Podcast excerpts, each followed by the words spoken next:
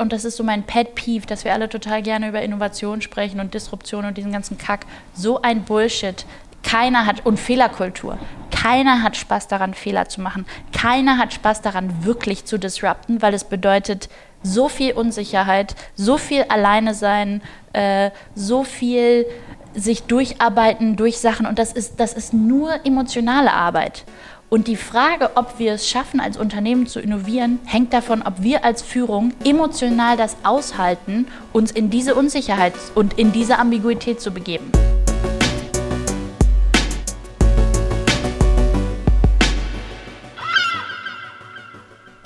Moin Moin und herzlich willkommen zu einer neuen Folge Chef Talk. Neue Podcast-Folge und eine neue, seltene Perspektive. Die Hälfte des deutschen BIPs wird von Familienunternehmen erwirtschaftet. Sie sind Motor und Treiber. Dennoch agieren diese Firmen häufig im Verborgenen und sind nicht so laut und sichtbar wie viele Startups. Das haben wir zum Anlass genommen und uns die Frage gestellt, wie ticken diese Unternehmen und Familien? Welches Wissen schlummert dort im Verborgenen? Unser heutiger Gast nimmt uns genau mit auf diese Reise. Wer erinnert ihn nicht aus der Kindheit? Den Leibniz Butterkeks. Der weltweit seit Jahrzehnten geliebte Keks, Keks stammt aus dem Hause Balsen. Als vierte Generation des Balsen Familienunternehmens steht Verena vor der Aufgabe, den beliebten Butterkeks zu transformieren. Mit über 3000 Mitarbeitern und 540 Millionen Jahresumsatz ist das sicherlich kein leichtes Unterfangen. Wir haben Verena getroffen und sie gefragt, wie es sich anfühlt, mit 28 vor so einer Herkulesaufgabe zu stehen. Was muss sie in kürzester Zeit lernen um in der Lage zu sein, ein so großes Unternehmen zu führen? Welchen Druck und welche Ängste begleiten sie? Herausgekommen ist ein völlig unerwartet offenes Gespräch über Verenas Weg, den kritischen Blick auf die Lebensmittelindustrie und ihre Learnings als heranwachsende Unternehmerin. All ihre Gedanken und Tipps kannst du dir im Nachgang auch als PDF herunterladen. Den Link findest du ganz einfach in den Show Notes. Jetzt geht's los, freu dich auf diese Folge, viel Spaß! Verena, wir sitzen hier mitten in Berlin und ohne jetzt eine große Intro gemacht zu haben, ähm, möchte ich mal, dass wir ein kurzes Gedankenspiel machen. Ja, bitte. Ich schlender jetzt hier gerade durch Berlin und ich sehe überall die ganzen hippen, coolen Cafés und die ganze coole Food-Gastro-Szene und sehe so ein, ein Café, wo ich denke, ah komm, da setze ich mal rein. Setze mich rein und bestelle mir irgendwie einen schwarzen Kaffee und sehe, dass du zufällig auch neben mir sitzt, aber ich weiß gar nicht, wer du bist. Und wir beide sind da machen und ich sehe, du bist am WhatsApp tippen und bist hier am Seufzen und Stöhnen und regst dich irgendwelche Sachen auf. Und ich denke mir so, hä, okay, alles klar. Und dann habe ich irgendwann meinen Kaffee ausgetrunken und du guckst irgendwie auch starr nach draußen und denkst, oh, was ist das für ein Mittwoch hier eigentlich? Und wir kommen ins Gespräch. Und dann sage ich, hey, ich bin Henny, ich komme irgendwie aus Hamburg, wir sind hier irgendwie zum Podcast aufnehmen und ich mache die und die Sachen. Wer bist du denn eigentlich? Ja. Wie würdest du dich vorstellen? ich bin gerade in so einer Phase, wo ich lauter unterschiedliche Versionen ausprobiere. Ähm, ähm, ich finde das total schwer. Ich wünschte, ich hätte jetzt eine sinnvolle Antwort, aber ähm, beruflich bin ich, würde ich jetzt sagen, bin ich die nächste Generation von Balsen und äh, ich bin Unternehmerin slash Kreative wenn das was bedeutet. Und dann würde ich jetzt fragen, Balsen, ja gut, aber was ist Balsen? Keine Ahnung. Also mhm. könnte auch Müller sein. Ja. Muss man Balsen kennen? Muss man nicht. Muss man nicht. Ich finde es eher schwierig. Ich, ich wundere mich gerade, dass ich mich so ähm, damit identifiziere, aber ich merke gerade so aus den letzten paar Jahren, ähm, dass diese Firma so viel in meinem Leben geworden ist, dass äh, ich mich irgendwie so sehr damit identifiziere und damit, was es ist und was es war und was es sein könnte. Deswegen in so einem privaten Kontext denke ich mir irgendwelche Sachen aus, was ich mache. Spielst du irgendwelche crazy Rollen? Ja. Für alle, die die Basen jetzt nicht kennen, ähm, ich würde es jetzt so beschreiben, Basen ist wahrscheinlich oder ist einer der größten Lebensmittelhersteller in Deutschland. Jeder kennt die Balsen Kekse. Ähm, ich glaube, ich habe damals schon bei meiner Oma den Butterkeks. Das, mhm. das Merkmal oder das Produkt von Balsen. Ähm, das ist so der Rahmen, aber was gehört noch alles dazu? Hol uns mal kurz ab. Zu Balsen oder ja, zu mir? Zu Balsen.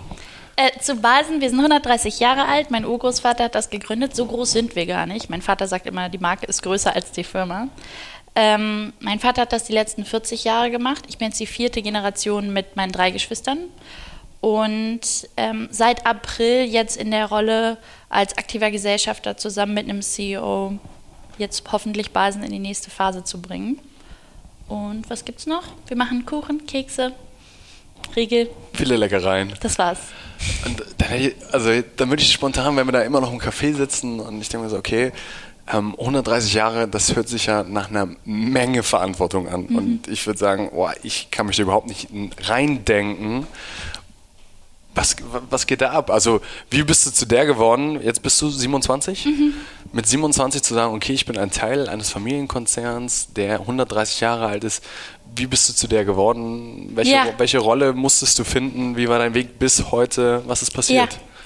Ich bin die unwahrscheinlichste von meinen Geschwistern, die, um das zu machen. Ich war immer die, die gesagt hat, ich will auf keinen Fall machen, was mein Vater macht und ich möchte losgehen und äh, Schriftstellerin werden oder Kreative oder irgendwie rebellieren, aber auf keinen Fall irgendwas mit Wirtschaft zu tun haben.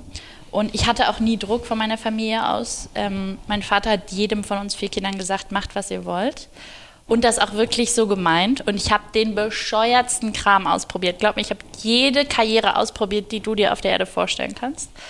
Ähm, und jede, da jede. Gärtnerin.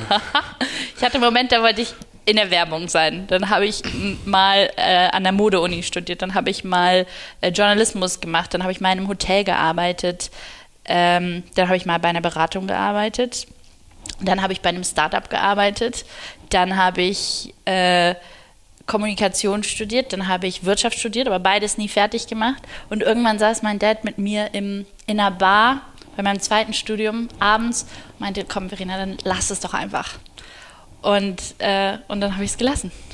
Hast du das studieren gelassen? Hab, ich habe studieren gelassen und hab, ich habe während dem Studium angefangen, den Business Case für, für äh, Hermanns zu schreiben. Meine, ähm, das war so eine Basen-Tochtergesellschaft. Und ähm, ich wollte nie was mit Basen zu tun haben, aber ich kann es gar nicht erklären. Ähm, ich fühle mich so verbunden mit dem, was ich glaube, wer mein Urgroßvater war und mit der Vorstellung, wie viele tausende Leute über die letzten 130 Jahre an dieser einen Sache gearbeitet haben. Ich habe so ein Bild im Kopf, wie wenn so Hermann Basen irgendwann angefangen hat, ein Bild zu malen und dann über die Jahrzehnte haben immer andere Leute sich quasi abge ähm, wechselt und haben weiter an demselben Bild gemalt. Und jetzt bin ich hier und ich finde es total wertvoll, die Vorstellung, an demselben Werk weiterzuarbeiten. Mit der Perspektive, und das sage ich jetzt schon die ganze Zeit, selbst wenn ich gar nicht weiß, was das bedeutet, das in 30 oder 40 Jahren an meine Kinder weiterzugeben. Das ist ja eigentlich das, was du gesagt hast anfangs, du wolltest immer kreativ werden. Also wenn, wenn wir jetzt einfach das Bild festhalten, ja. dann hast du ja schon den kreativsten Job für dich innerlich gefunden, wo du jahrelang Boah. geglaubt hast, dass du ihn nicht hast. Ich habe ich habe den großartigsten Job gefunden. Und ich bin da auch reichlich egoistisch. Wenn es irgendwas auf der Erde gäbe, was ich lieber machen würde als das hier, dann würde ich das machen. Das habe ich auch genauso meinem Dad immer gesagt. Ähm, und er hat mich auch, wie gesagt, nie, ich habe ihn irgendwann gefragt, weil ich hatte so einen Moment, am 18. Dezember 2018 lag ich eine ganze Nacht im Bett, konnte nicht schlafen und, ähm, und da kam es mir, und das klingt so kitschig, aber da kam es mir, auf einmal war ich so, ach so, das ist es, was du tun sollst. Ist davor was passiert? Also war da so eine Verkettung von, von Umständen? Ach, es war ein super schweres Jahr, es war super viel Stress. Ähm, die letzten paar Jahre waren super schwer. Mein Bild davon, was ich glaube, was Wirtschaft sein sollte und was Basen sein könnte und wie wir Unternehmertum verstehen sollten, ist ganz bestimmt anders als das der Generation vor mir. Und dann hing ich immer in diesem Zwiespalt zwischen, hier ist was, wo mein Name draufsteht und ich kann mir vorstellen, was das in Zukunft sein könnte und welche Rolle das für unsere Generation spielen könnte. Aber dafür muss es äh, eine ganz neue Phase kommen und was ganz anderes werden. Aber ich war nie in einer Position, das zu machen oder, oder in irgendeiner Form in die Realität zu bringen. Und dann hatte ich diesen Moment, wo ich auf einmal für mich realisiert habe, Alter, du hattest es so falsch, als du 15 warst und dachtest, du wirst irgendwie cool irgendwas anderes machen und es ist total spießig, dein Familienunternehmen zu machen. Du hattest es einfach völlig falsch. Das ist die geilste Aufgabe. Das ist die komplizierteste Aufgabe und die stressigste und die äh, die Art von Job, wo es keinen Urlaub gibt, wo du nie aufhören kannst, darüber nachzudenken, der immer irgendwie dabei ist und genau eine Riesenverantwortung. Und gleichzeitig diese monsterkomplexe Aufgabe zu überlegen, wie man so ein Gesamtsystem äh, entwickelt, damit es was anderes werden kann, wird nie langweilig. Bist du, bist du, um, um dich besser zu verstehen, bist du die Ja. jüngste von euch vieren? Ich Oder? bin die zweitjüngste. Die zweitjüngste. Ja. Und, und du warst immer die flippigste und die kreativste. Ne, Ich glaube, meine Schwester und ich, meine Schwester ist Fotografin. Wir Okay. beide battlen uns da. Habt euch die Bälle hin und her gespielt. Genau. Also meine beiden Brüder sind sehr viel besser qualifiziert als ich und haben sehr viel bessere Ausbildung und Berufserfahrung. Was das Kaufmännische angeht.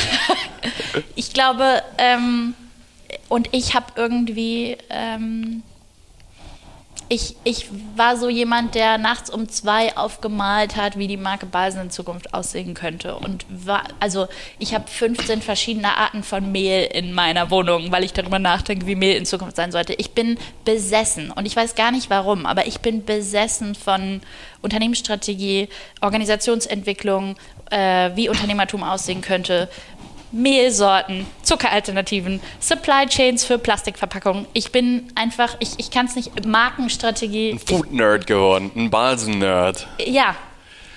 Und irgendwie war es dann, dann fast klar. Ich würde mich nicht als irgendwie Managerin bezeichnen, überhaupt nicht. Deswegen mache ich das auch mit einem CEO zusammen. Ähm, aber ich bin besessen von dem Thema selber.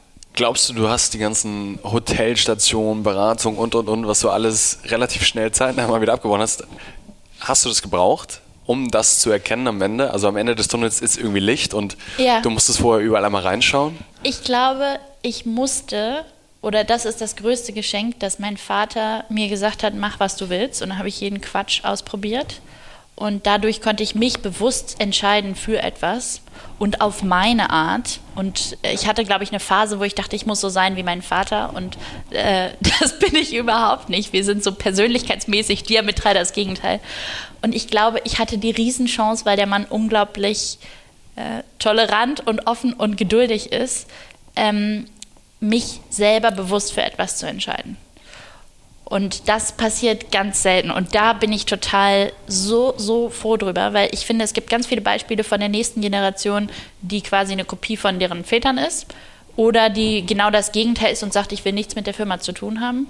Ganz selten, finde ich, gibt es Geschichten von, ich bin die nächste Generation, ich bin völlig anders als die Generation vor mir und trotzdem mache ich das und trotzdem machen wir das zusammen. Fällt dir da jemand konkret ein, wo, wo du sagst, da, da, da orientierst du dich oder da sagst du, hey, die haben das irgendwie auch geschafft?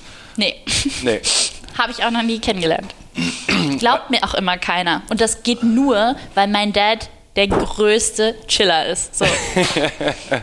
Ich, und das, das finde ich wirklich so faszinierend, weil genau das, was du beschreibst, sind so, ich nenne es mal die großen Klischees über Fa- Family Businesses.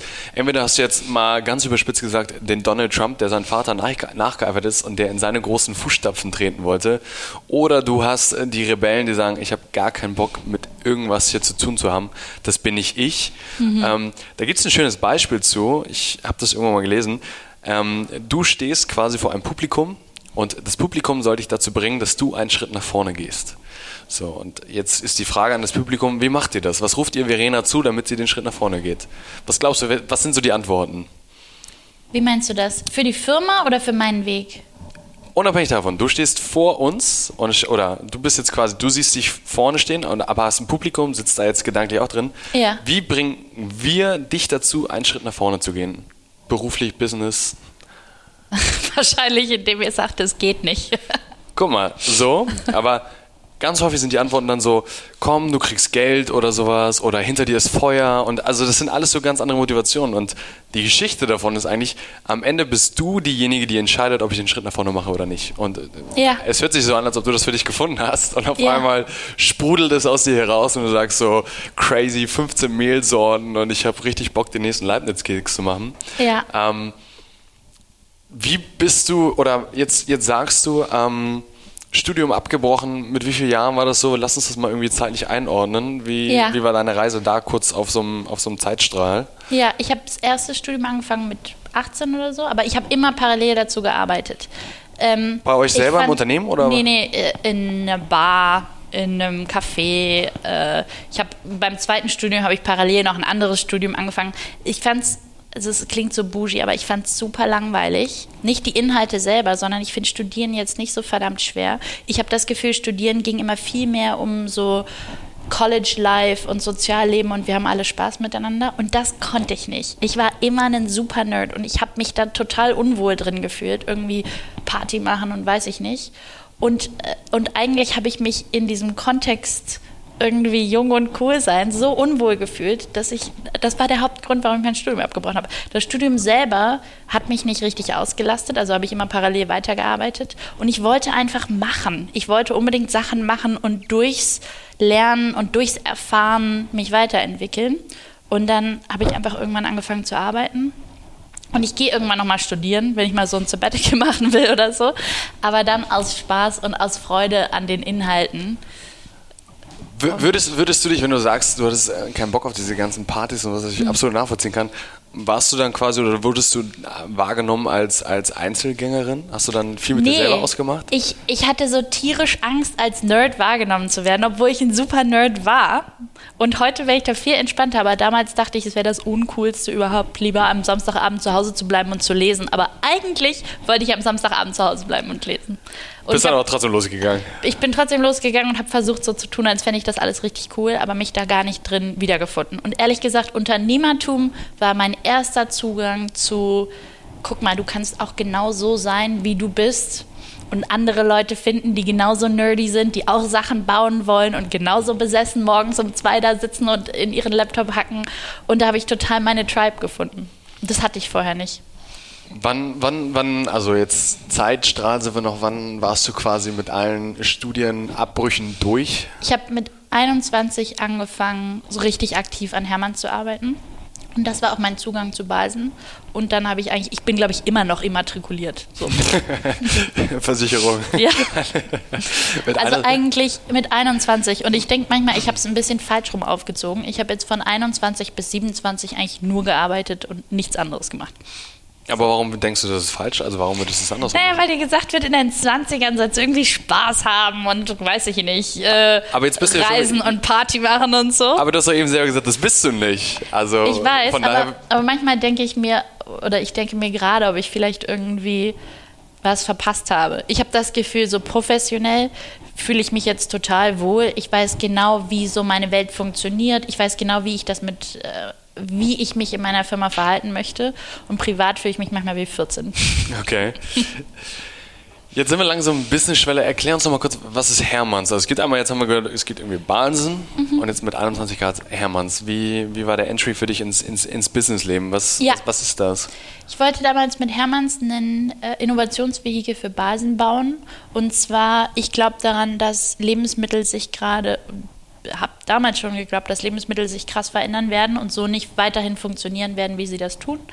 Ähm, und dass als etablierte Industrie wir eigentlich gar nicht Zugang haben zu dieser Welt, äh, wo neue Innovationen entwickelt werden im Bereich Lebensmittel. Und das heißt, wir haben ein separates Team gebaut, was die Leute sucht und die Unternehmen kennenlernt und, und Entwicklungen kennenlernt im Bereich Food, die quasi dafür gebaut sind, äh, die Zukunft von Food zu bauen.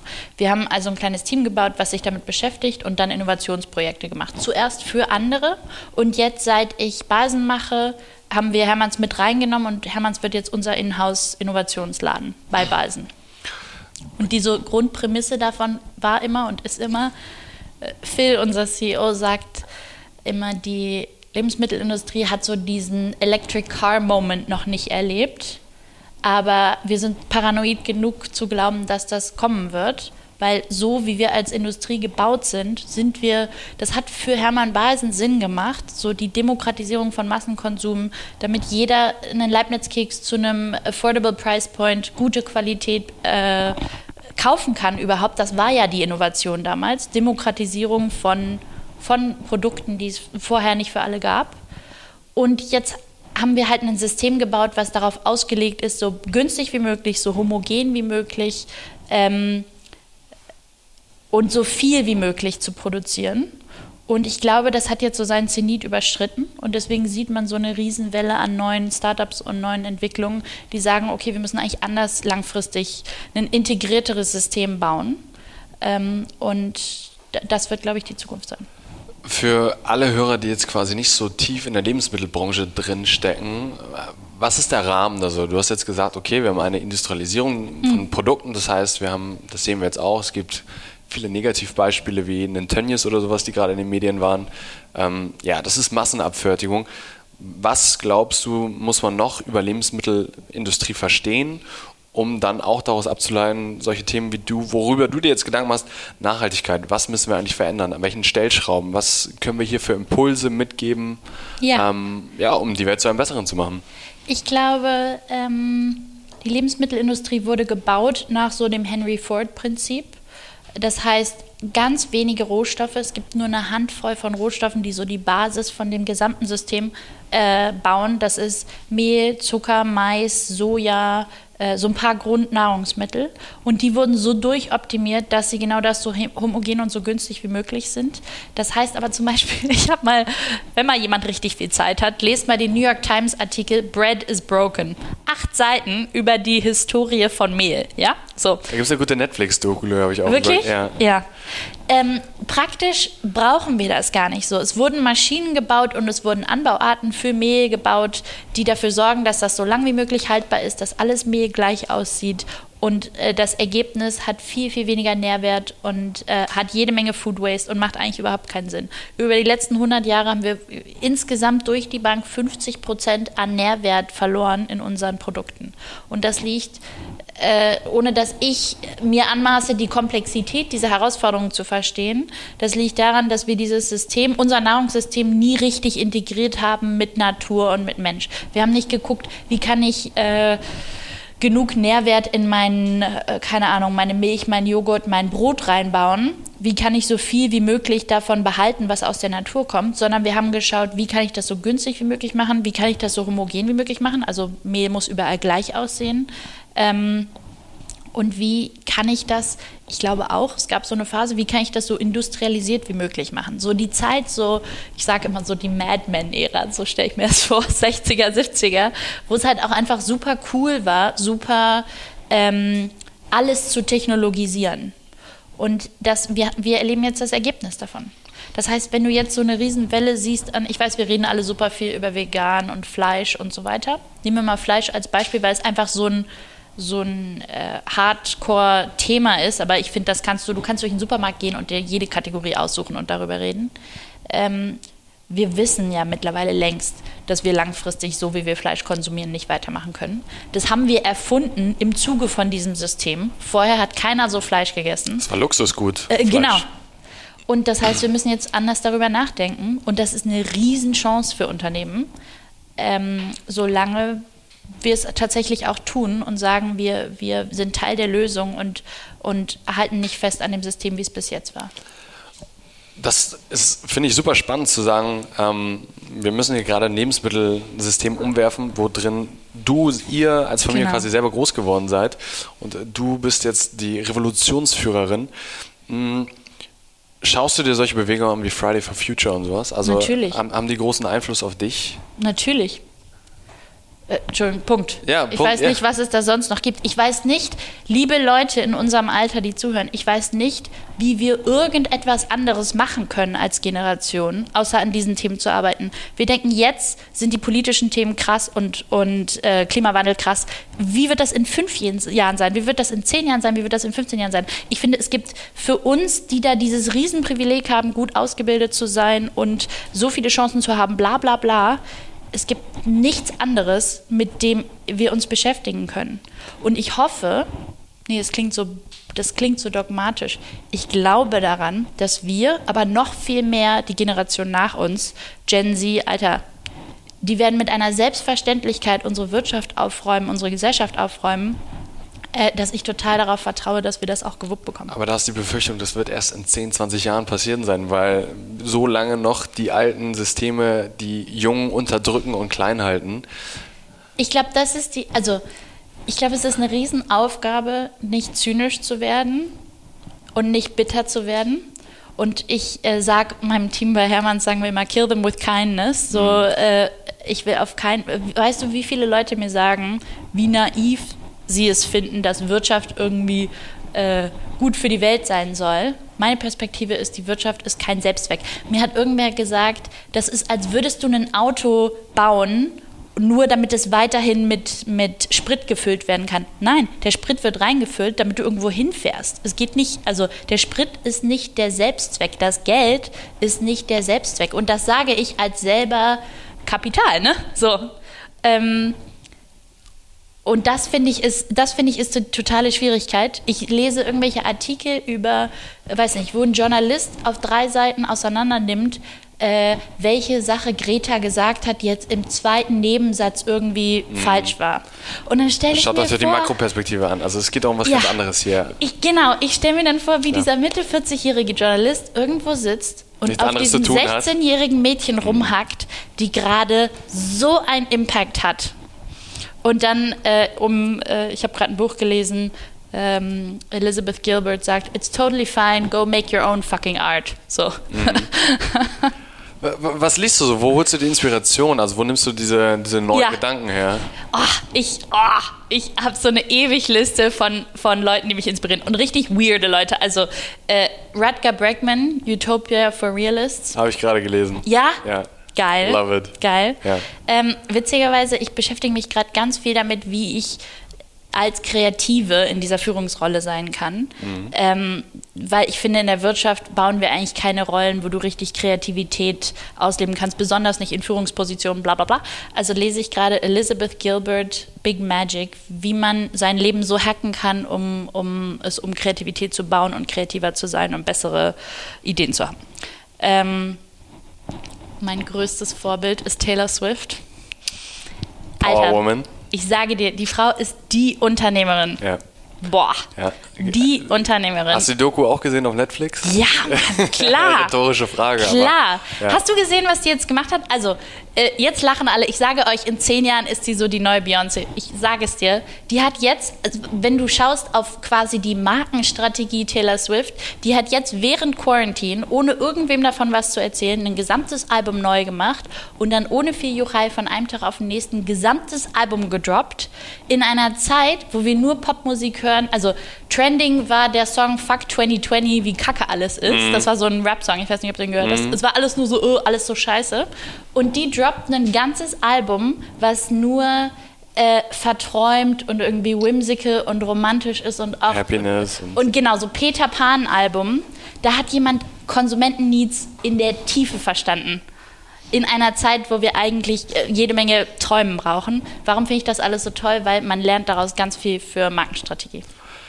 Wie bringst du dir gerade Unternehmertum, Leadership bei? Also das ist Ja. jetzt Unternehmen, du hast eben gesagt, du hast einen Oh. CEO an deiner Seite. Mein erster großer Hire, auf den ich auch sehr stolz bin. Nicht, dass ich da Credit für nehmen kann. aber- Ja, aber also was, was lernst du da? Also wir versuchen ja irgendwie den, den Hörern auch so, so einen Blick zu geben. Was ist Ja. deine Perspektive? Was, was, was, sind, Ja. was sind Entscheidungen, die getroffen werden müssen? Und wie, ja, welches Fundament baue ich eigentlich auf? Ja, ähm, ich habe super viel Psychotherapie gemacht und super viel Coaching. Und Coaching ist der Management-Lifehack, weil äh, eigentlich ist Unternehmertum emotionaler Leistungssport. Sonst nichts. Also ich kann verstehen, dass ihr studieren gehen wollt und dann gehe ich auch irgendwann mal studieren, aber eigentlich äh, Emotional Intelligence, richtig Verständnis dafür haben, wie man Beziehungen baut, äh, wie man in Beziehungen geht miteinander, ist, äh, glaube ich, der Schlüssel zu richtig gutem Unternehmertum.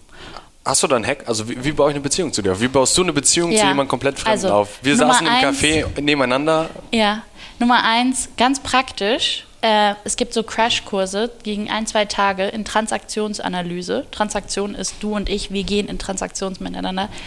Ich habe, boah, ich habe nur angefangen. Ich glaube, die erste Sache, die ich gemacht habe, war Transaktionsanalyse. Und dann siehst du, was für ein Berg und Berg von, von Lernmaterial da ist und von Dingen, die du lernen kannst darüber, wie Organisationspsychologie funktioniert, wie Zusammenarbeit funktioniert, wie man in Beziehungen geht, bliblablum. Und ich finde, das ist die größte Sache, die uns nicht beigebracht wird äh, in der Wirtschaft. Weil, eig- also wirklich, ähm, ich habe, ich mache jetzt, glaube ich, seit drei Jahren super intensiv Coaching mit meinem Vater zusammen, alleine. Äh, Ich sehe an Phil, unserem CEO, lerne ich gerade super viel darüber, wie man sinnvoll in Beziehungen geht und so weiter. Und Organisationen hapern an oder Führung hapert an äh, Menschlichkeit, sich selber nicht verletzlich machen können, äh, keine Fehler zugeben können, bliblablum. ich finde, was meine ich mit emotionalem Hochleistungssport? Das Training als Unternehmer, du, du, du verbockst die ganze Zeit irgendwas. Alles andere ist Bullshit. Wenn dir irgendwer erzählt, alles funktioniert bei dem, dann ist er kein Unternehmer. Das ist Quatsch. Das heißt, die, die Übung zu verstehen, ich habe was vermasselt, Nummer eins. Dann Schritt Nummer zwei, ich muss mir das selber eingestehen und die Scham aushalten. Schritt Nummer drei, ich muss meinem Team erzählen, dass ich es verbockt habe. Schritt Nummer und mich davon irgendwie erholen. Und Schritt Nummer vier, ich muss eine Alternative oder eine Lösung entwickeln und da rauskommen und was Neues machen. Wie schnell du durch diese Phasen gehst, definiert, wie viel Geld du verlierst, wie erfolgreich dein Business wird, wie viel Umsatz du machst, pipapum und so weiter. Und die meisten brauchen Jahre dafür oder Monate. Und das heißt, wir machen Sachen oder wir bauen Businesses oder wir investieren Geld in irgendwas, weil wir äh, es nicht aushalten können, uns die Blöße zu geben oder wir halten zu lange etwas fest an, an was Bewährtes und pumpen das quasi weiter voll, ja. ohne zu, ey, wir müssen es ja eigentlich mal ja. abschalten und es war oder, ein Fehler. Genau. Oder andersrum, mhm. noch viel schlimmer und wahrscheinlich viel öfter, wir innovieren einfach nicht. Und ich verstehe, und das ist so mein Pet Peeve, dass wir alle total gerne über Innovation sprechen und Disruption und diesen ganzen Kack. So ein Bullshit. Keiner hat, und Fehlerkultur. Keiner hat Spaß daran, Fehler zu machen. Keiner hat Spaß daran, wirklich zu disrupten, weil es bedeutet so viel Unsicherheit, so viel Alleine sein, äh, so viel sich durcharbeiten durch Sachen. Und das ist, das ist nur emotionale Arbeit. Und die Frage, ob wir es schaffen, als Unternehmen zu innovieren, hängt davon, ob wir als Führung emotional das aushalten, uns in diese Unsicherheit und in diese Ambiguität zu begeben. Und deswegen glaube ich, Coaching ist die Zukunft. Hast, hast du, wir nennen es jetzt mal, hast du emotionale Vorbilder? Also sagst du, hm. was, was sind für dich herausragende Leader, Leaderinnen? Ja. Oh, da habe ich nur langweilige Antworten drauf. äh, mein Dad. Mhm. Ähm, in dem Meetingraum, wo jeder die äh, Assistentin ignoriert, ist er der, der allen Hallo sagt und zu allen respektvoll ist. Und wenn die beste Idee von der Praktikantin kommt, das ist ihm so egal. Der ist völlig egofrei. Wenn ich ihm einen Nachmittag lang anschreie und sage, was ich alles doof finde, und ich habe bestimmt nicht in allem recht, hört er sich das alles an und überlegt sich das. Ähm, und ist mit einer Ruhe und einer Gelassenheit ähm, und einer Fähigkeit, sich verletzlich zu machen, so hat er immer geführt. Und das ist einfach das krasseste Vorbild. Und jetzt, ehrlich gesagt, unser neuer CEO Phil. Phil ist, Phil ist so egofrei in dem, was er tut. Phil geht in ein Meeting und lässt alle reden und sagt vielleicht gar nichts. Es geht ihm überhaupt Zuhören. nicht darum, sich selber darzustellen, sondern es geht ihm nur darum, dass das Business in die richtige Richtung geht. Es geht ihm nur um den Inhalt. Und das sieht man so selten, so selten in der Wirtschaft, weil ich habe das große Privileg, dass ich eine neue Generation bin und sowas wie Coaching und Psychotherapie machen kann. Äh, ganz viele Manager auf der Ebene kommen aus einer anderen Zeit, wo das noch total tabu war. Und das heißt, die Sachen, die du siehst, menschlich auf Führungsebenen, ist krass teilweise. Und genau das versuchen, also das wäre mein Ziel, dass wir quasi das, wir alle, die quasi nicht das Coaching hatten, mhm. dass wir deine Gedanken da jetzt mit rausnehmen können und quasi zu uns neuen, jungen Generationen transformieren können, weil ich glaube, das, was du sagst, trifft ganz viel zu. Da oben ist ganz, ganz, ganz viel Bullshit ähm, trotzdem schauen wir ganz doll darauf auf und denken, das ist erstrebenswert. Ja. Ähm, brauchen aber Gedanken oder Perspektiven, die komplett radikal sind, jetzt beispielsweise deine, die halt sagen, Leute, es ist nicht so und wir müssen umdenken und so sieht es wirklich in den Board-Meetings aus und ich habe wirklich das und das gesehen und jetzt müssen wir schauen oder jetzt wie kommen wir quasi durch deine Coaching-Erfahrung, wie kommen wir an diese Lösung? Wie schafft Lisa, die BWL in Münster studiert, wie schafft die irgendwie ihren Weg zu finden? Was sagst du einem Lukas, der in München ja. an der TU ist und auch sagt irgendwie, okay, mein nächster großer Traum ist trotzdem bei Audi zu arbeiten und an den nachhaltigen Energien? Ja. Welche emo emotional ja Life Hacks gibt ja. es dann noch? Ich kann nichts für Lisa aus München, äh, Münster sagen. Ich kann nur sagen, was für mich funktioniert hat. Ähm, Nummer eins, äh, das klingt so blöd, aber Nummer eins, Erlaubnis wirklich so zu sein, wie du tatsächlich bist oder wirklich das zu denken, was du tatsächlich denkst oder wirklich das zu machen und an dem Spaß zu haben, an dem du tatsächlich Spaß hast. Ähm, die Zeiten ändern sich. Also keine Sau will mehr Leute haben, die irgendwie an der WHU waren, danach bei McKinsey ein Jahr waren, danach das, da, da, da, da, da. All das, was unsere Eltern uns beigebracht haben, wie ein toller Lebenslauf ist, ähm, wird auf dem Absprung sein. So, das, das wird immer weniger gesucht. Weil ich glaube, ähm, und das ist die Schwierigkeit. Uns wird so viel gesagt als junge Leute, was wir alles machen müssen und wie wir das alles machen müssen und so weiter. Die Leute, die gesagt haben, ich spüre mal nach, was sich für mich richtig anfühlt oder was mich besonders interessiert und wenn es Taylor Swift ist und ich erlaube mir, mich da richtig reinzulehnen, äh, die Leute haben die Chance, eine ganz andere Karriere zu bauen. Nummer zwei, ähm, Stärken stärken und Schwächen verstehen dieses Ding von, was sind deine Entwicklungsbereiche, halte ich für absoluten Bullshit. Wenn du irgendwann in, in irgendwas richtig gut sein willst, dann glaube ich, musst du in der Tiefe deine Stärken verstehen und darauf dich fokussieren. Ich glaube nicht daran, deine Schwächen zu verbessern in großen Gänsefüßchen, ist total ineffizient. Ich glaube daran, deine Schwächen in der Tiefe zu kennen und eine richtig gute Beziehung mit denen aufzubauen und immer wieder hinzuschauen. Ich frage in allem, ob ich nun Praktikanten oder Senior Management suche, in, ich bin gerade super viel am Recruiten, frage ich Leute, was, in was sie richtig schlecht sind. Und Leute sind richtig schlecht darin, das zu beantworten. Warum? Weil wir kein Problem damit haben, auf unsere Stärken zu schauen und irgendwie genau zu verstehen. Also, okay, ich bin kreativ. Wie bin ich denn genau kreativ? Was kann ich denn alles und so weiter? Aber so richtig in der Tiefe dich damit zu beschäftigen, was deine Schwäche ist. Also zum Beispiel, ich bin in Teams richtig schlecht. Ich bin überhaupt kein Teamplayer das ist schambesetzt, weil es ist cool zu sagen, wir sind alle solche Teamplayer. Teamplayer. Genau. Das heißt, ich schäme mich dafür, oder ich, äh, ich, doch, ich schäme mich immer noch dafür, dass ich kein Teamplayer bin. Das heißt, ich will da gar nicht hinschauen. Und das ist das, wo ich mich eigentlich richtig mit beschäftigen sollte und richtig mit äh, Kollegen, Freunden, einem Chef, was auch immer darüber reden sollte, was es genau bedeutet, dass ich kein Teamplayer bin. Das Ergebnis davon ist nicht, ich werde jetzt üben, ein Teamplayer zu werden, damit habe ich so viel Zeit verballert, zu versuchen, Sachen zu machen und, und äh, irgendwie Sachen zu, aufzubauen, die ich nicht kann, sondern die Übung ist wirklich zu verstehen, woran es da hakt, damit ich mich auf das fokussieren kann, wo ich wirklich wirksam bin. Und das, äh, ich weiß, das ist das Gegenteil von dem, was dir gesagt wird, wie du dich entwickeln sollst, aber ich glaube daran, ähm, dass wenn du wirklich gut in was sein möchtest, dass es nur so geht. Ich bewerbe mich und, bei dir. Uh, und ich habe noch eine Sache. Liebe Leute, ähm, besonders junge Leute, und ich habe das auch gemacht, als ich mich bei allen möglichen Sachen beworben habe, ähm, tu nicht so, als wärst du super erwachsen. Das kommt wieder zurück zur Authentizität. Wenn mir jemand, der ein Jahr Berufserfahrung hat oder gar keins, in einem Interview sagt, was er alles kann und was er alles. Also wir haben die Tendenz, und das wurde uns auch so beigebracht, so zu tun, als wären wir kleine Erwachsene, selbst wenn wir das nicht sind. Ich verspreche euch, es ist 800.000 Mal geiler, wenn du in ein Interview gehst und sagst, ich weiß das nicht, das nicht, das nicht und das nicht. Das ist sogar so ein Psychologie-Ding, das, das die gezeigt haben bei so Startup-Pitches für Investoren, dass Startups reingegangen sind und die ersten zwei Slides gezeigt haben, was alles nicht funktioniert in ihrer Firma, um dann zu sagen, was sie mit ihrer Firma machen wollen. Baut Vertrauen, äh, zeigt selbst. Problem erkannt, Lösung genau. auf dem Weg. Genau. Und ich äh, und das ist was, was uns überhaupt nicht beigebracht wurde. Unsere Lebensläufe, unsere Coverletter, wir können alles, wir sind alle super sportlich, äh, wir sind alle total begeistert und so weiter. Ähm, wirkliche Authentizität schafft die Möglichkeit, miteinander irgendwie in Beziehungen zu gehen. Jemand, der mir gegenüber sitzt und sagt, wie geil bei ihm alles läuft, ist jemand, den ich nicht einstellen werde.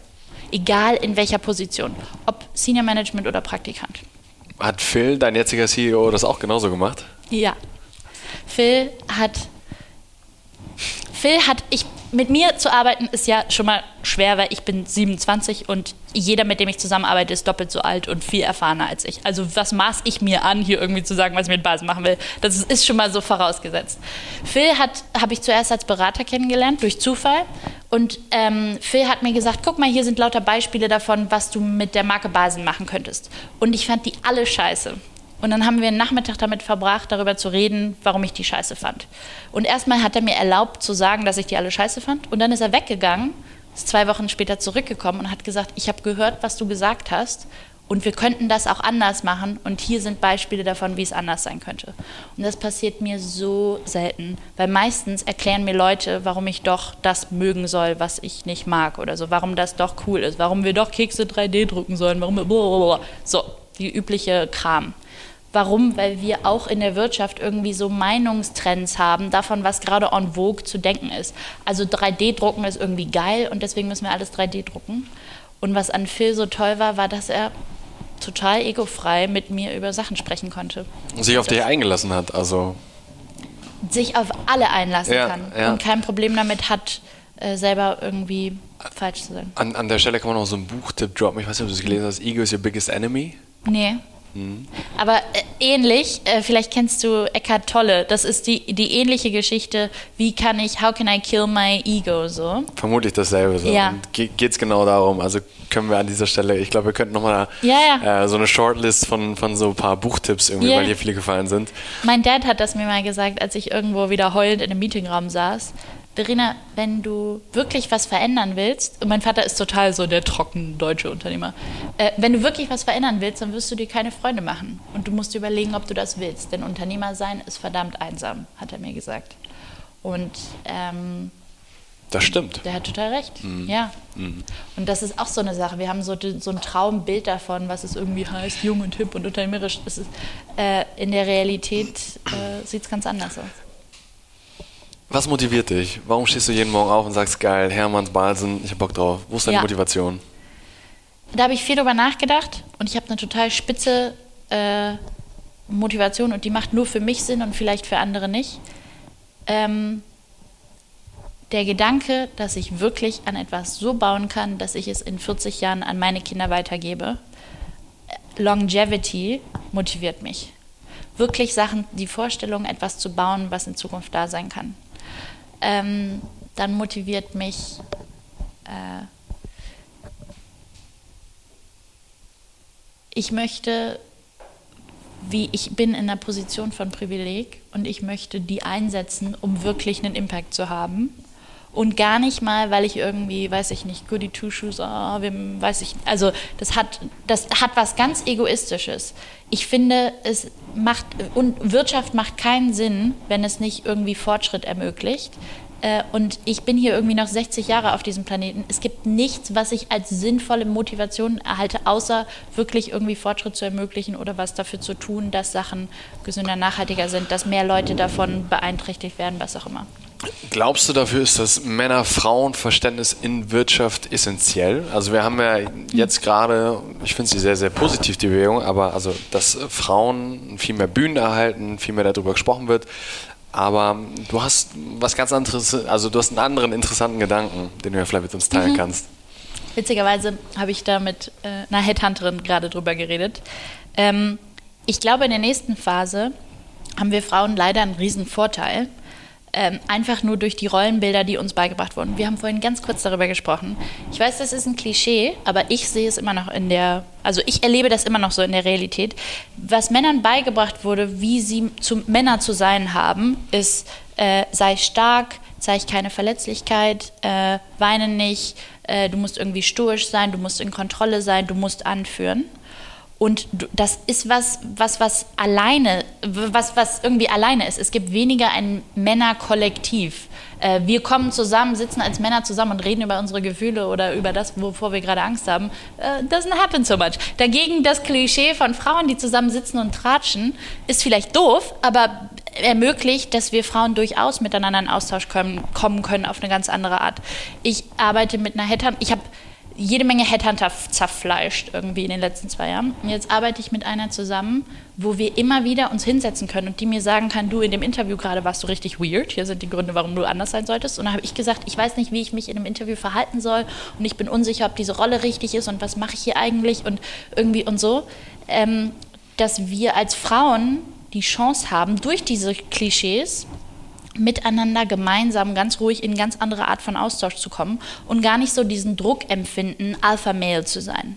Die Generation Managerin vor uns hatte die super schwere Aufgabe, irgendwie den Weg zu bereiten. Das heißt, die mussten der bessere Mann sein. Die mussten beißen, Ellenbogen. Genau, genau. Und ich glaube, wir haben jetzt die Chance, ähm, wirklich inhaltsgetriebener und egofreier zu managen als Männer. Nicht, weil wir irgendwie besser sind, sondern weil wir zufällig Gesellschaft dazu gesellschaftlich dazu veranlagt sind. Ich rede mit so vielen, ich bin in einer ganz witzigen Position. Ich bin immer die Jüngste und ich bin meistens die einzige Frau. Ich rede mit so vielen Männern über ihre Rolle als Manager oder Unternehmer. So viele Männer sagen mir, dass sie seit Jahren nicht geweint haben, äh, dass sie nicht wissen, wie sie mit ihren Kollegen darüber reden sollen dass sie eigentlich niemanden haben, mit dem sie sprechen können, dass sie irgendwie gedacht haben, Coaching zu machen, aber gleichzeitig fühlt sich das irgendwie komisch an. Äh, ich rede mit so vielen Männern, die in ihrer Rolle, in ihrem Eckbüro so fucking alleine sind und ähm, das wird sie zu schlechteren Managern machen und das wird sie weniger wirksam machen. Dein Appell ist dann quasi, also dass wir, dass wir sagen, hey, also klar wollen wir Frauen mehr fördern, aber das bedeutet ja eigentlich auch, dass wir parallel dazu darauf achten müssen, dass wir jetzt auch überspitzt gesagt, die nächste Generation Männer-Manager, dass ja. wir die coachen, unterstützen müssen und zu sagen, ähm, es gibt nicht mehr, es muss nicht mehr Frauen geben oder mehr Männer geben, sondern es muss ein besseres Miteinander geben und wir konzentrieren uns jetzt hier auf die emotionale Kommunikation, Transaktion zwischeneinander. Ich, genau, ich würde gerne dieses blöde so Frauen in der Wirtschaft Thema schieben auf äh, oder rüberschieben zu Gender in der Wirtschaft und was heißt es, Frauen und Männer zu sein in der Wirtschaft und wie können wir bewusst damit umgehen. Denn ähm,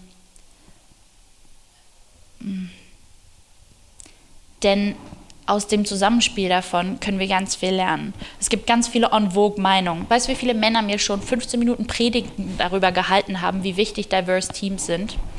Freunde, also Entschuldigung, so. Also lauter Meinungen, die wir alle miteinander haben, so Sachen, die wir sagen, die aber eigentlich nicht ihren Weg wirklich in die Exekution finden. Fehlerkultur, auch so ein Ding. Bullshit. Wir haben besonders in Deutschland keine Fehlerkultur, aber wir reden darüber, wir reden darüber. Wir haben diese Narrative über Sachen, die wirkliche Systemveränderungen nie erreichen. Es gäbe die Chance, dass wir miteinander da auf eine ganz andere Art in Austausch drüber kommen können. Und der Witz ist, das sagt meine Mitbewohnerin immer, Men, talk to your wives, talk to the women because we want to hear it. Ähm, wir könnten miteinander einander da total helfen, wenn wir da richtig drüber reden würden. Lass uns diesen Moment nutzen und lass uns mal an für alle unsere Hörer, für, lass uns mal, was sind, glaubst du, die drei größten falschen Glaubenssätze, die wir ganz schnell über Bord werfen sollen? Jeder, die ihr hört und die er sie hat, wo du sagst, nein, vergesst es. In der Wirtschaft? Mhm. Jetzt ähm, Karriere ja. steht bevor, ich will, ich will in ein Unternehmen rein, ich will gründen, whatever. Nummer eins, ich muss mit bis 30 einen Porsche haben oder so. Ich muss meine Karriere finden und dann loslegen. Äh, Glaube ich, ist total der Fehler. Und weil das wurde uns so beigebracht, bla bla bla. Du könntest viel besser sein, wenn du deine 20er dafür parkst, jede Menge Sachen auszuprobieren und Fehler zu machen und Dinge zu verbocken und so weiter um dann äh, einen Bereich zu finden, wo du richtig wirksam sein kannst. Ich glaube, wenn du, und ich verstehe, dass uns das gesagt wird, den Anspruch zu haben, bis, weiß ich nicht, 29 deinen Karriereweg entschieden zu haben, ähm, gibt es heute nicht mehr und macht dich schlechter in dem, was du machst. Ähm, schlechter, weil du beschränkter bist, von der Perspektive her. Der Moment, wo du ähm, äh, auch Elizabeth Gilbert hat das auch in ihrem Buch gesagt. Ähm, Are you able to find the treasures hidden within you? Wenn du irgendwo zu McKinsey gehst, weil dir deine Freunde und deine Mutter sagen, du sollst zu McKinsey gehen und irgendwo bla Projektmanager wirst, manche Leute sind super gebaut für McKinsey, aber das bringt dich keinen Schritt weiter darin, wirklich zu verstehen, in welchem Bereich du außergewöhnlich bist und wie du dich da richtig rein entwickeln kannst. Es limitiert dich und es ich glaube, das sorgt für Mittelmäßigkeit. Mittelmäßigkeit muss nicht schlimm sein. Wir sagen immer Leute, es muss nicht jeder außergewöhnlich sein. Voll in Ordnung. Aber wenn du sehen willst, in was du wirklich, wo du wirklich außergewöhnlich sein kannst, dann sind das die Bereiche, die dir total leicht fallen, total Spaß machen äh, und in denen du dich richtig reinlehnen kannst. Und leicht fallen und Spaß machen ist bestimmt nicht die Art, wie wir als Deutsche unsere Karriere bauen. ähm, und ich glaube, das hätte aber die Chance, äh, da richtig außergewöhnlich zu sein. Ähm, Nummer zwei, äh, in einem Berufskontext als junges Talent, äh, die Selbstdarstellung. Wenn du das umdrehen würdest und reingehen würdest auch wenn du Praktikant bist und total offen damit wärst, was, was du alles nicht kannst, was du alles nicht weißt, äh, wo du dich noch entwickeln willst, bla bla bla, dann würden die Leute mehr vertrauen und dann würden die Leute dich für kompetenter halten. Äh, je älter ich werde, desto entspannter werde ich damit zu sagen, dass ich keine Ahnung habe. Ich habe gerade jemanden von Borussia Dortmund interviewt und ich wusste nicht mal, wie der, ich, ich, wie heißt der Jürgen Klopp? Ich weiß nicht, was der macht. Und das war mir so peinlich Liverpool. in dem Interview. so, je älter ich werde, desto entspannter werde ich damit ähm, zu sagen, was ich alles nicht weiß.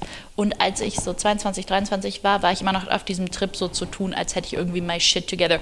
Reality check, nobody has their shit together. Nicht mal der 50-jährige CEO has his shit together sobald du als, ob du Praktikant bist oder CEO, damit total offen umgehst, wirst du automatisch vertrauensvollere Beziehungen und, äh, haben und kompetenter wirken. Glaube ich auch, absolut. Das Problem ist ja immer, weshalb sich viele Leute, glaube ich, dann auch nicht öffnen, ist immer die Gegenseite. Die muss natürlich auch sehen und akzeptieren. Aber ähm, ich glaube, daraus, um das zu verlängern, zu sagen, okay, ich gehe jetzt hier ganz offen rein, stoße aber mit einem sehr, mit einer hohen Wahrscheinlichkeit auf Ablehnung, ähm, dann muss man aber auch, glaube ich, um das, dich zu ergänzen, mhm. zu sagen, dann hast du aber gesehen, dass du da falsch bist. Weil die Leute dich nicht sehen, so sehen, wie du eigentlich bist. Und von daher das, genau. haben, hat unsere Generation, glaube ich, den Luxus, ähm, wir schauen uns den Arbeitsmarkt anders an. Oder also wir haben, wir müssen nicht mehr. Ne? Und heutzutage Menschen wollen für Menschen arbeiten. Das, das sehen wir immer wieder. Ja. Und darin steckt die Macht und darin liegt, glaube ich, auch von uns allen der Auftrag, ja, zu empowern, Mut zu geben und zu sagen, hey, mach das einfach und öffne dich mal und schau mal, am Ende wird es gut sein, auch wenn du vielleicht ganz alleine bist, aber du bist in dem Moment happy und weißt, ja. where the place to be is. Genau, das ist natürlich dieses riesen Privileg, was ich habe. In meiner Rolle kann ich easy sein, oh, ich bin mal ich selber und ich erlaube mir auf dem Flur zu heulen, so total. Dann ist es unsere Aufgabe als Arbeitgeber, äh, Organisationen zu schaffen, wo Menschsein erlaubt ist, was sie übrigens performanceorientierter machen würde.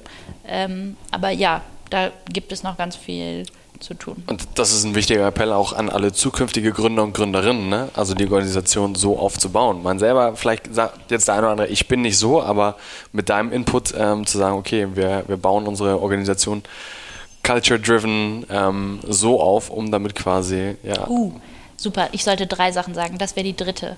Junge Unternehmen, Startups, mine included, ähm, heißt nicht, dass wir als Organisation moderner gebaut sind. Also selbst wenn wir Kickertische im Büro haben, witzigerweise unser Bild davon, wie Führung funktioniert oder Management funktioniert, ist meistens genauso konservativ wie das von anderen.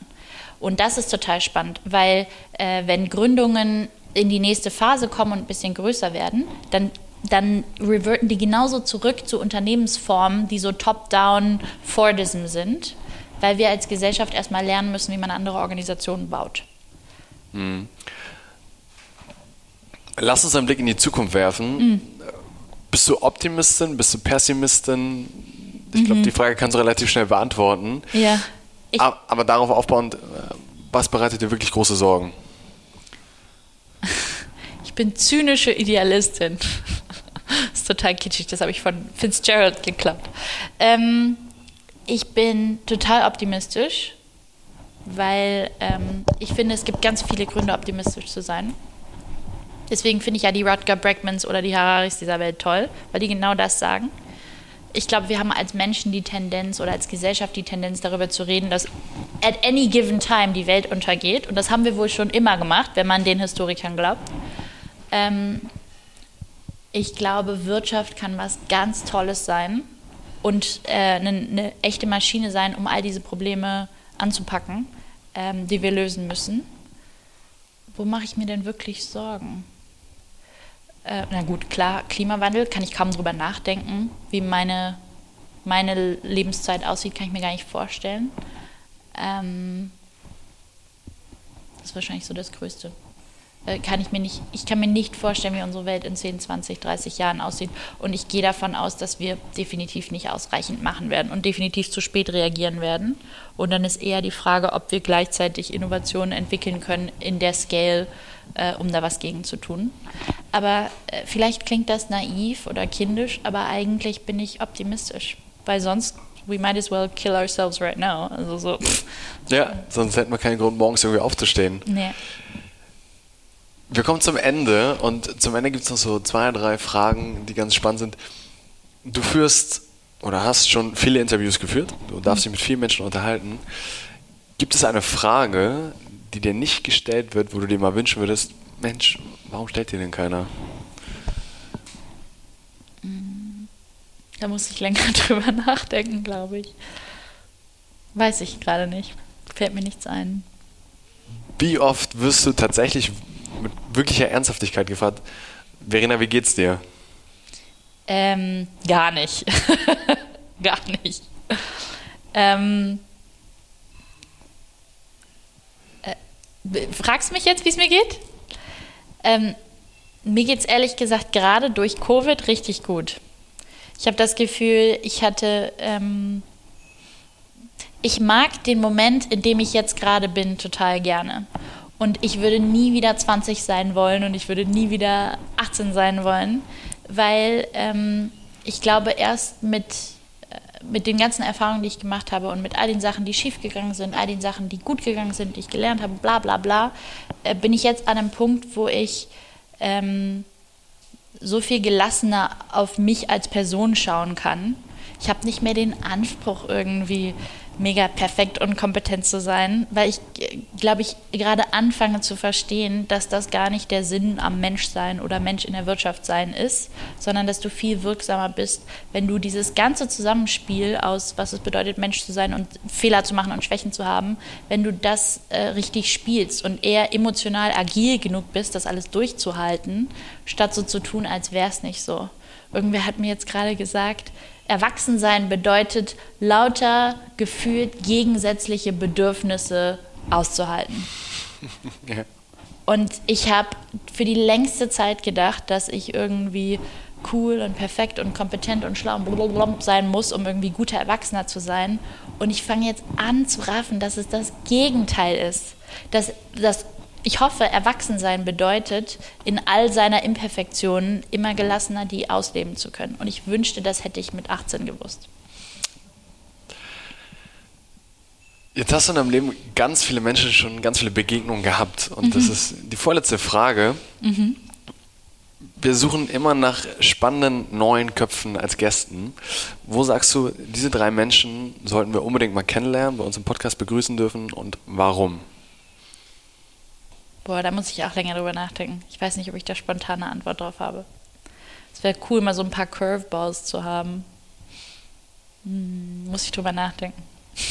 okay. Und dann die abschließende Frage. Wir sind jetzt einmal, also ich und die Hörer uh, wahrscheinlich, ja? Entschuldigung, ich nee, hatte gerade einen. Ja. Äh, ich würde euch, glaube ich, wirklich, wenn du Bock darauf hast, den Organisationspsychologen und den Coach vorstellen, mit dem ich zusammenarbeite. Weil ich glaube, dass, wenn er Spaß daran hat, das wäre, ähm, glaube ich, total wertvoll für junge Talente. Sehr, sehr gerne. Okay, mhm. machen wir.